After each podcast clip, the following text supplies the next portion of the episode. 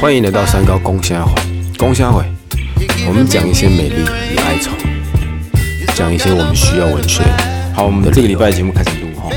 今天我们录词，比较特殊的是，一般词可能带宋代比较多哈，那我们今天带清代。清代词作家就纳兰性德。先聊我对纳兰性德的，就是我挑他的理由啦。宋词当然是以温柔婉约为主流，但我觉得那样的温柔婉约走到了李清照，就后面就比较难有人去做突破。就李清照用词遣词，那个清新跟个人风格，我觉得那个高度够高。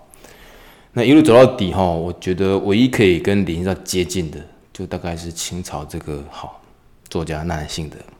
他个特殊背景诶，他是就是旗人，就是满洲人，就满洲背景哈。那据说能带兵打仗，然后文艺背景还能够这么细腻，我觉得蛮不简单。那倒也不是说一句话这么简单，说作品写得好，什么超越李清照如何的，是我觉得他的用字遣词可以跟得到宋词的程度，之余他还多了一些，比如说李清照没有的人生哲理。因为李清照经历的就是爱情上国破家恨的一些不圆满，主题是蛮就别说单调了，就单一。但纳兰性德可能他是男生，又战场上的经验，所以他除了那样细腻文字跟情感之外，在主题性跟哲理性上都有另一种高度。好，所以听众朋友如果对词有兴趣，亲人纳兰性的可以考虑。来，那我们今天就挑了一首他的作品《浣溪沙》，然后作品内容照例也是不我读啦，我们请今天来宾哈就帮我们读一下内容，小令短短的。那我们还是先简介一下今天的来宾，呃，来宾你稍微简介一下自己。我叫小绿，小绿是因为被戴绿帽带过来的，所以后来就叫小绿。好，你的故事等下再聊。戴绿帽，哪里人呢、哪里人？然后就大大约简介一下自己。嗯我是台北人，然后我住松山那边，对，然后淡水那边也有一个家，就是因为我家庭的关系，所以我有两个地方可以来往，这样。对，所以从小到大都在台北这一带长大，对对对，通常在台北长大这样。读书也没有去过外县市。没有，没有去过外县市。好，那我们今天找到一个好纯正血统的台北人，来，那就请这个小绿先帮我们读《浣溪沙》的内容。残雪凝辉冷画屏，落梅横笛已三更，更无人处月笼明。我是人间惆怅客，知君何事泪纵横？断肠声里忆平生。好，感谢小绿。作品内容我觉得三言两语可以讲完，反正就是跟很多宋词故事很像，它就是晚上了，又听到音乐声，那听的就跟着哀伤，就这样而已。然后我挑这个作品是里面有一句我莫名其妙的觉得可以跟它产生共鸣，或者说我觉得它很美，我就读那一句哈。他在一些很唯美的句子提到，就是很唯美的文字堆当中，突然冒出一句很口语的：“我是人间惆怅客。”这我觉得超级帅，所以他好带他惆怅。下面句子张力就不大了，“知君何事泪纵横”，所以知道何以你晚上哭，但只是那句实在是太口语到令人欣赏。我是惆怅客，所以知道泪纵横。那我们今天就以这一句为张力点去做深入，我就直接提问小绿。我们先问个呃整体的气味跟大方向。看完这样一个故事，你直觉性看到的画面或者故事是什么？我们先不谈细部的文字嘛，就是作品读完了，你的直觉是什么？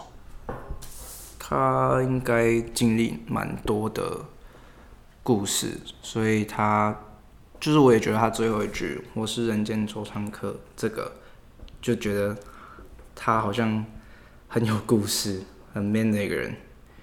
对，很 man。这个焦点我我也认同，就是他在柔情的文字当中提到那一句，其实他历经风霜，所以如果刚提到他会有他特殊的文字经营了哈。好，所以你看到跟我看到是一样的。他，你说这个作品柔性吗？其某种形式，它的底蕴可能是刚性的，或者是沧桑的。这是你看到，这，也我有看到了哈。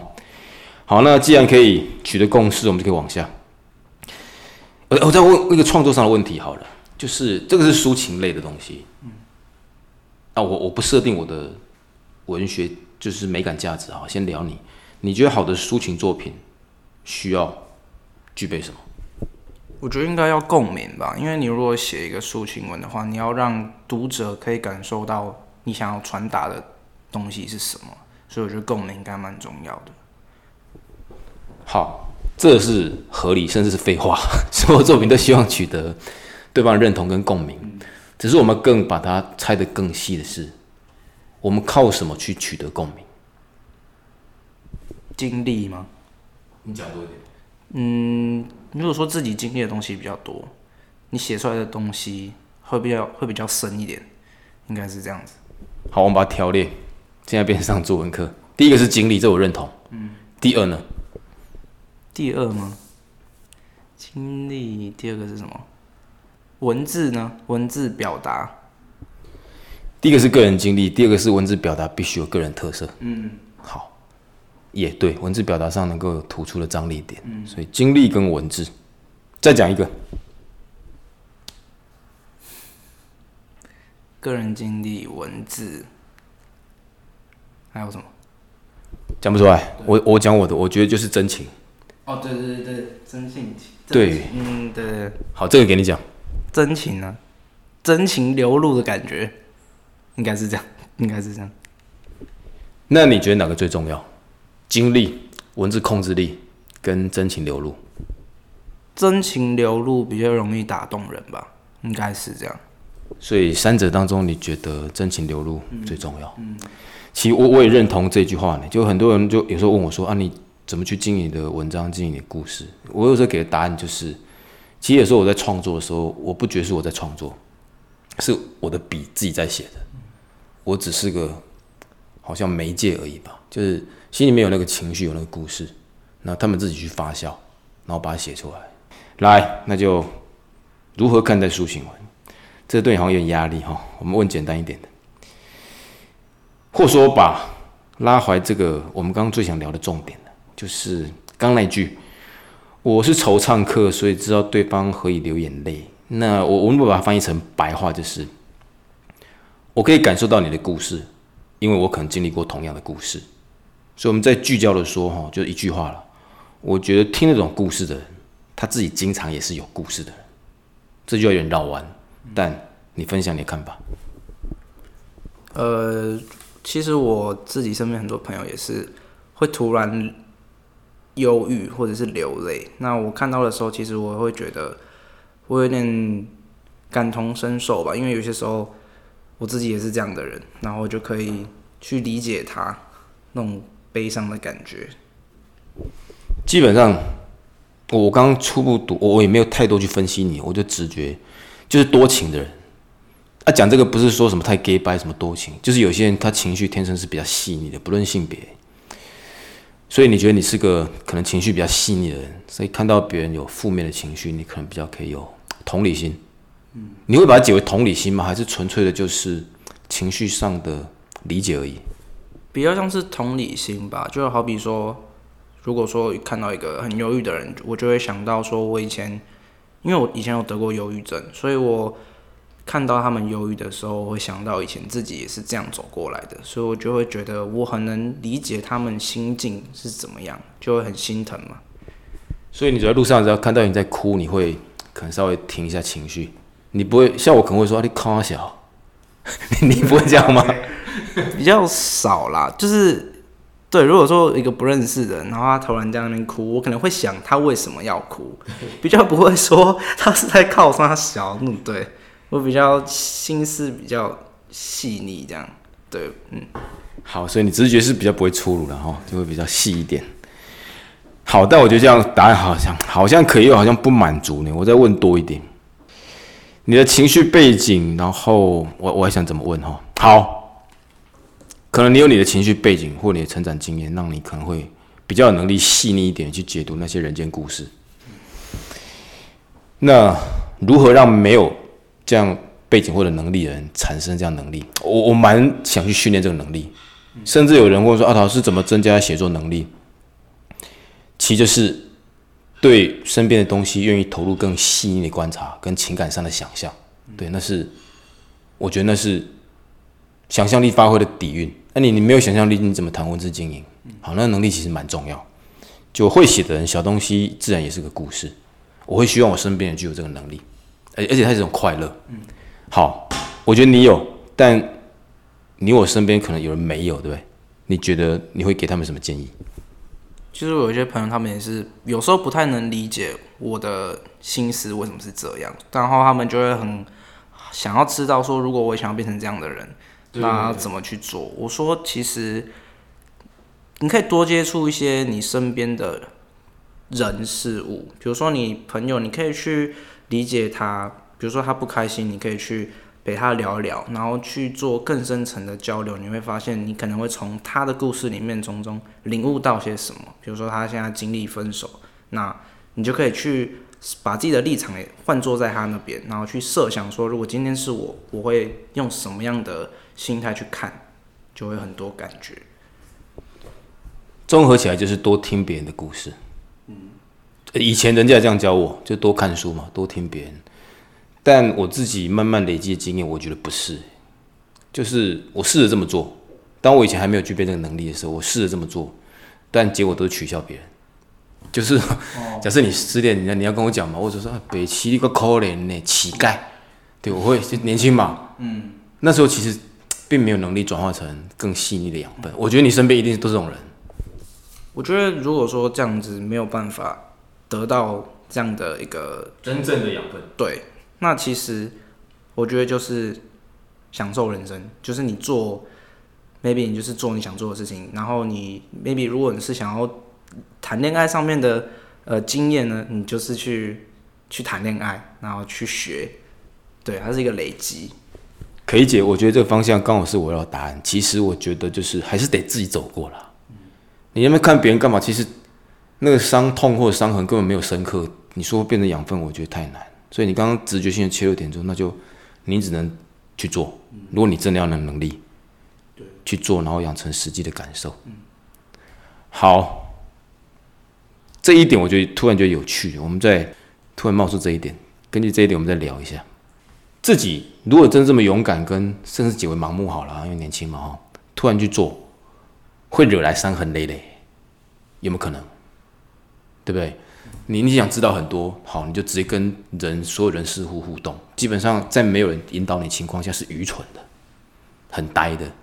不不论不论是爱爱情或其他面向都有可能。你跟着所有人际互动也是，你突然想跟这人交朋友，然后你白痴哦。对，那有很多的有好，甚至我觉得更多是来自于不好。你怎么看？嗯，我觉得每个人都有他的特质，所以我觉得就是。只能不要不要刻意勉强自己去做某些事情，就一切让它顺其自然的去经历就好。因为如果你是带有目的的话，其实你得到的常常会是你不想要的结果。好，所以就是顺其自然，这样莫名其妙把我们结论引导到，所以你要成为一个优秀的作家，其实要天分或天意，对不对？而天分跟天意把你带到那样情境，很难去真的设定。我我也这么觉得啦，就今天我们聊词，我就不信李清照是花钱买来的，希望她老公过世，所以她可以有思念。苏轼也不可能参与某种课程，让他经历贬官，让他经历那些好高低起伏，那都不是刻意的计划可以养成的。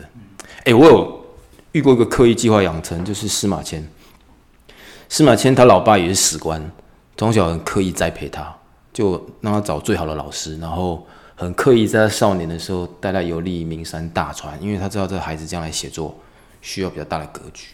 司马迁自己在若干地方也蛮认同这一点。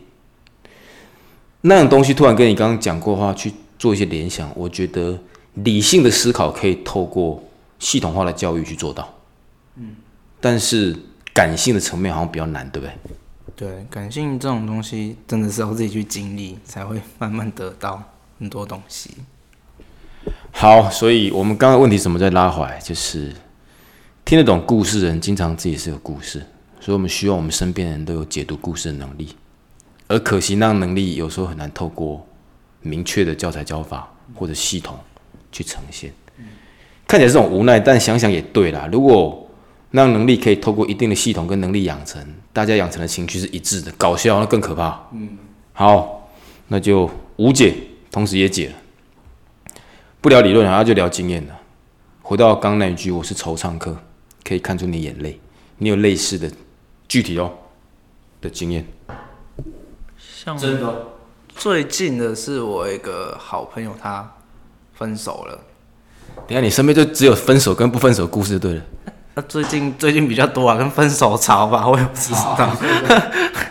他就是那时候是考试啊，然后考试前分手这样，然后就很很难过这样，然后我就觉得，因为我经历过，我感情上面的经历有点有点太多了，所以哦我们先慢一点，我们等等你经历可以慢慢聊。先聊那个朋友，他跟你年龄相仿，对不对？差不多。然后他跟他女朋友认识多久？然后何以分手？因为听众需要知道故事背景，嗯，才有办法经营去揣摩那个情绪张力。嗯他就是讲直白一点，就是他被戴绿帽了，他们认识多久了？应该一年多吧，有一段时间。那你认识两个人吗？还是只认识单男生？单一的人，对我只认识他，所以女方的个性或者背景记不熟。不是很清楚，只能从他口中的故事去猜测那个女生的个性是怎么样。对，好，你继续讲。哦对，因为我感情经历有点有点丰富，这样，所以他就讲说他们那个时候分手，然后是被迫的，就是说什么，反正那个女生就是找一个理由想要跟他分开，这样，所以就是明明就是很明显的，就是他戴他绿帽这样，结果他想要找一个借口来圆自己的这段被闹剧这样，然后就因为这样他难过一阵子，我就觉得这件事情我也碰过，所以我就告诉他一些我的想法跟我的经验给他听，这样。好，你把你跟他讲的话大概讲一下。我我先把问题成型一下哦，就是一个男生就被一个女生就反正就遗弃，那你说女生反正就编一个借口就离开他。先同理那个女生啊，废话要离开他是我可能也编借口，因为有时候讲实话可能是比较残酷。好啊，因为你跟女方也不熟，也很难说片面从我们角度去做批判呐。那我们就也不做批判，就你怎么劝那个朋友？说你的另外一半，其实你现在认识的每一个人，他很有可能会是你生命中的过客。那其实你不要强求说你想要他回来，或者是你一直执着于为什么他要离开你。其实有时候不是说我们大度，是指说，嗯、我可以成全你快乐，因为像我之前也是经历这个问题的时候，我是告诉他说，如果说这样的行为跟你这样的选择能带给你的是快乐跟幸福的话，那其实我可以我可以退出，因为我们都希望有一个好的结局，所以你不要太执着于自己的情绪感受，你会把自己弄得很很可怜。对，啊，他后来有听懂吗？那后来有大概懂了，就是他可以理解我想要表达什么，但是毕竟你放不下的一定是回忆，不是那个人，所以到后面他还是在磨折磨这段回忆的深渊，这样。对你刚刚讲到一句也是好、突然间的有趣。其实我们放不下是回忆，怎么可能放不下一个人？如果真的人放不下，跟你讲，大家都要死了，因为每个人都会经历亲人过世。对，你要公死，你要跟着投海嘛。但折磨我们心里面就是以前那些好的回忆嘛。怎么办？那你以前怎么得到这样的结论跟经验？呃，那时候是我其实就是因为我谈过三十个，三四个还是三十个三十个，？Thirty。对，认真。我有计算，我把每个人的名字都列出来，然后停一下，等一下，你今年几岁？我我二十，好 可恶，二十岁谈过三十次，利息幼稚园就发情是不是？好，你三十个阶段没有机会都讲，你讲你觉得值得讲就好。我，哦，那就看，就就前一个啊，前一个就是这样。反正那个故事，说，对，那个故事好从说。从从哪里开始说？反正我那时候认识他的时候，他才十五岁，快十六岁，很小。然后那时候我也是快成年而已。然后呃，因为他是桃园人，他念新店的护专更新学校，我不知道。对对对。然后我就是那时候我就未成年偷偷买车这样，然后我就从因为我念南港高工，我以前念南港高工，然后我就是下课就骑车去新店接他，然后陪他吃个晚餐，然后我再骑回去南港。那通常礼拜五的那种周小周末呢，我就会载他回桃园，然后再一个人回。对，然后因为我假日会住淡水，所以我要再从桃园骑回去淡水。然后后来就是后来有他要把我带回家这样，然后我们就是假日会住在一起，就同居。那后来那时候是要考试，所以就比较忙，没有什么时间。然后我也是鼓励他说：“你可以去找个工作啊，你就让自己磨一些经验这样。”结果就是因为这样，他就。认识了一个新的同事，这样，那毕竟人家有钱有时间呢，因为我比较，我为了我更更远的目标在努力，所以现在的状况我没有办法拿拿捏住，对，所以我就碰到这件事情之后，就是那天就是我一个人，因为我很喜欢一个人去看看风景，所以我那天就一个人骑车去看夜景，这样，然后就。反正就得到一个消息是说，嗯，女生说今天叫我回自己家，那样让我不要回去。那我就大概猜测说，哦，应该是有点状况了这样。然后我就去，还是去他家啦，等他这样。那时候凌晨三四点吧，我等到等到快睡着，他回来，然后就就跟我摊牌了啦。对，就是就是大家知道的故事。然后就我就说，呃，不要哭，因为我那时候是跟他讲说，我觉得我这一年。多来的努力，我真的是尽力了。因为其实不会有一个人那么智障，从台北补习，然后还要再回桃园，隔天早上还要上课。然后真的爱他。对啊，所以我就说不会有一个人跟我一样做这么多的事情。那如果说这个男生他能带给你的东西更多的话，那我希望你去，因为我希望你快乐，这才是我的目的。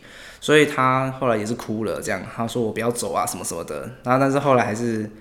后来还是还是走了啦，然后我就那天就一个人东西搬一搬，就骑摩托车回台北，一路哭回台北，反正就是一个很很闹的爱情故事。啊，你多久算是比较明白的走出这个就是伤痛？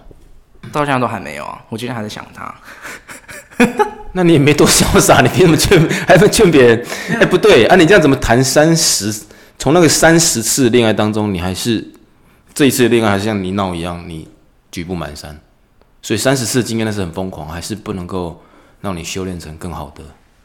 嗯，应该说我们从所有的感情故事里面会得到很多样的结论，很多样的想法。那其实你不会因为你教过这么多人，所以你很容易就可以走出来，因为它就是一个回忆，它就是一个无底洞。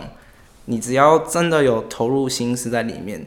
你会走不出来，但是，嗯，我一直告诉我自己是说，我想要把这样的回忆当做是我面对下一个人，我可以用这样的经验去改变我自己。对，所以好，我刚刚又听到一个很特殊的一个结论，你觉得每一段情感都是个案，嗯，不会因为你累积很多，对，对，所以每段，就就当下一段再出现，它可能又是从零开始，这样也好，表示你对每段情感都是。从零的经营，诚心的付出，嗯，好，那就你其实到现在走不开。好，那我再问一个比较锋利、比较无聊的，那你有没有遇过那种很容易走出来的？哦，有啊，我认识一个很容易走出来，然后认识多久？你你讲一下为什么那一次经验你这么容易可以走出来？啊，因为我根本就没有投入心思在里面啊。因为我觉得有时候人都很犯贱，哦，滥情，就是为了交而交，所以你交了之后，然后你一样。有还是有谈恋爱的感觉，但是你其实这不是你要的。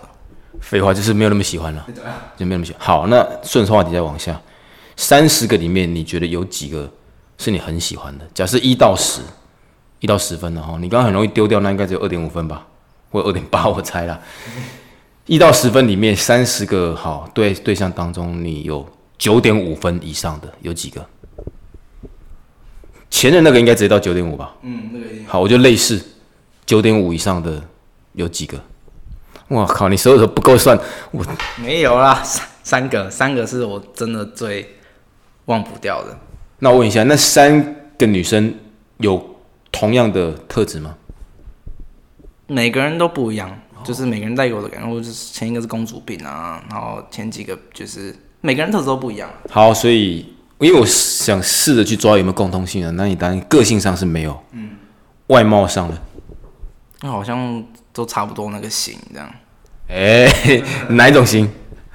我很喜欢那种看起来有点台台的 台妹那种感觉，那种型，但是不是那种人。对我喜欢那种台妹的那种风格，就是比较帅气。对比较开放这样，我就觉得蛮我知道你说了，因为台妹那里，我觉得那是好的称赞，就是她比较真性情，讲、话不会修饰，不会装个样子，在个性上我觉得那是 OK 的。所以其实基本上你比较喜欢的是个性比较直率的。嗯，哎、不对，我刚刚是问外貌，你又靠腰。嗯嗯，外貌是吗？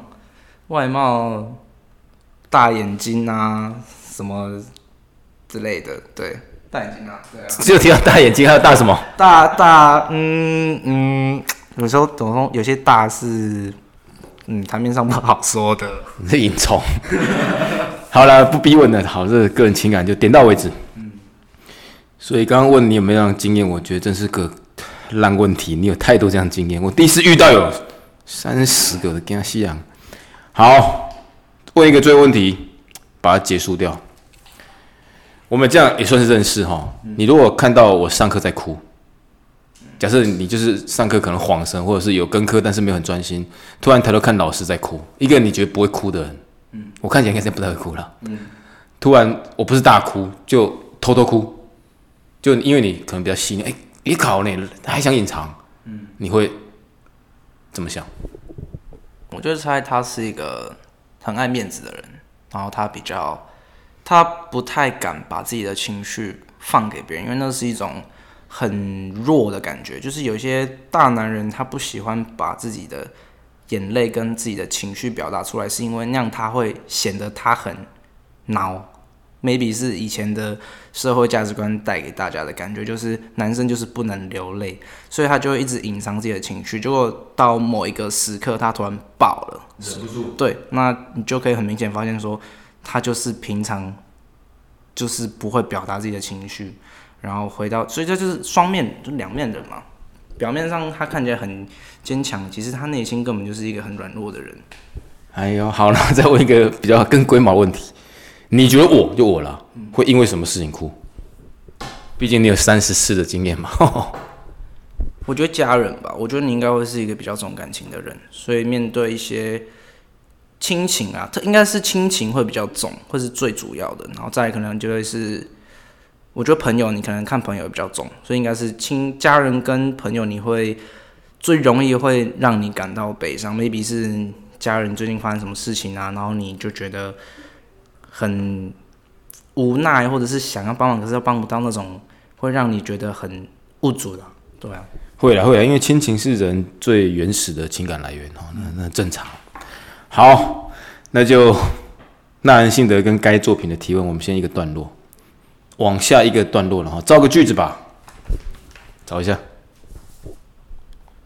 最近有体悟到一个，就是很多时候我总以为我能轻松面对那些令我痛苦不堪的故事，但是事实一再的证明，我永远都做不到。就是我永远都没有办法很轻松的去面对那些伤痛。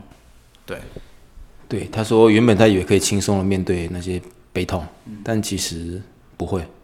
这就要照得很真诚，符合你刚刚一路走来的，尤其是我们刚刚的结论，每一段情感都是个案。对，既是个案，那就个案处理，怎么可能因为经验让他变得更轻松？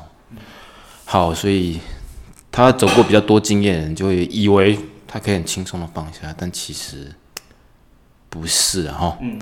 好，但有些人是、欸，像突然想到宗教家，嗯，对，像佛祖他们看尽众生，就会体悟到一些哲理。为什么你没有？你说体悟吗？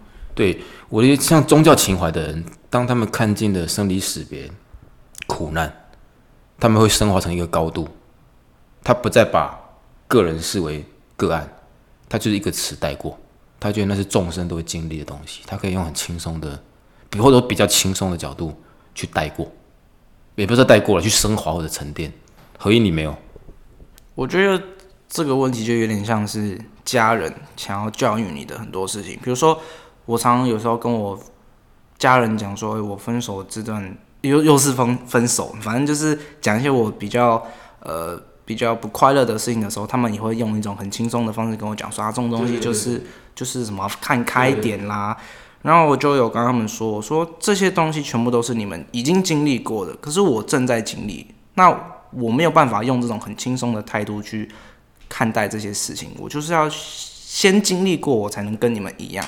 然后我不想跟你们一样，是如果 maybe 以后我的小孩或者是我的朋友，我也不会用那种很轻松的方式告诉他说啊，看开一点啦，因为他要的不会是这个。当你已经不开心到一个程度的时候，你想要听到的绝对是理解。你太，你一定会希望在听你说话的人能够理解你，然后你用你的一些经验跟一些看法来去协助他，这才是他要的。了解做总结，就是佛祖或那样宗教高度的人，经历过人情世理的变化，他们要的是平静，你要的是再一次的深刻的爱。那固然结论跟过程的不同嘛。好，希望佛祖没有听见你的话，你日后还是可以上西天。来唱一首歌，我想想看，等一下这样。好哦，我要唱喽。谁来？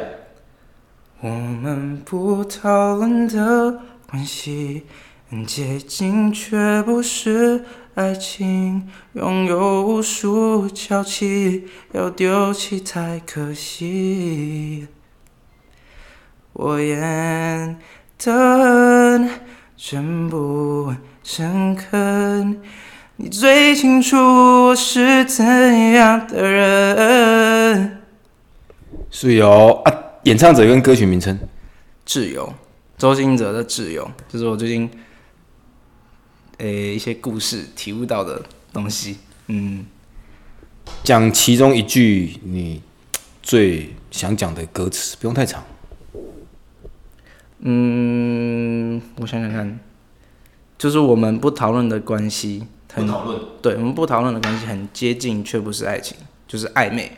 我跟你很暧昧，可是我没有一个身份说我是你，maybe 我男朋友，或者是我是你女朋友，你没有一个身份能确立说我是你的另外一半。对，就是一个没有没有答案，很不安全的感觉。你现在是单身，还是正在经历一个不安全的情感？我现在算刚经历完不安全感的，对，刚经历完，现在是现在还在不知道还在所以你前一段时间还是就是有经历过一段可能类似不安全的暧昧。嗯对对非常不安全的暧昧好，那那个那段暧昧会变成三十一吗？啊，不会哦，好，那就好，不要再讲你的感情了，讲食物，吃东西，吃什么？哦我们俩先谈，我们对谈好，因为我们找对对对对对象，我来找了，就是一个在暧昧情感中不知何去何从的人。就类似你刚刚走过嘛，在暧昧情感中不知何去何从的。那如我我的预应该说，如我所知道的，暧昧给人的吸引力其实很强烈，同时很致命，比明确的爱更有吸引力。嗯，对你去问任何恋爱过的人，他都会说，哎、就一开始那种暧昧，也许是最可爱、最值得回忆。嗯，我怎么讲到这？好，不管。如果一个在这样突然很快乐、刺激感跟吸引力都很强的暧昧关系底下突然断线，那个人他其实也是蛮难过。好，你要挑什么食物？我我们家有一个那个蟹黄豆腐煲，我觉得很好吃。就他家是开餐厅的哦，他要帮我们介绍这道菜叫蟹黄豆腐煲。好，那简介一下，反正就是他是用，应该是用蟹黄吧，然后这就是里面放豆腐，然后就是吃起来就是咸咸的啊，就我觉得很好吃啊，有有一点蟹黄的味道，嗯，哎呀，它是用砂锅装还是一般的铁锅？应该是黑色铁锅吧，就是一锅这样，然后就吃那个超棒的，就有咸香味，然后这样跟，然后豆腐本身可能又可以吸收蟹黄的味道，得到个平衡。到了我家开餐厅，跟你家开，我不太会形容吃的东西，你家餐厅开哪？在那个小巨蛋的附近，好，改天有机会去交关一下了哈。好，蟹黄豆腐堡，OK。我觉得今天节目聊的，我觉得非常开心，也深入，然后也难得遇到一个居然有三十个对象的一个好，这是浪子。来，可以了，今天节目我觉得可以一个段落结束哈，来跟听众朋友说再见。拜拜。好，拜拜，再见。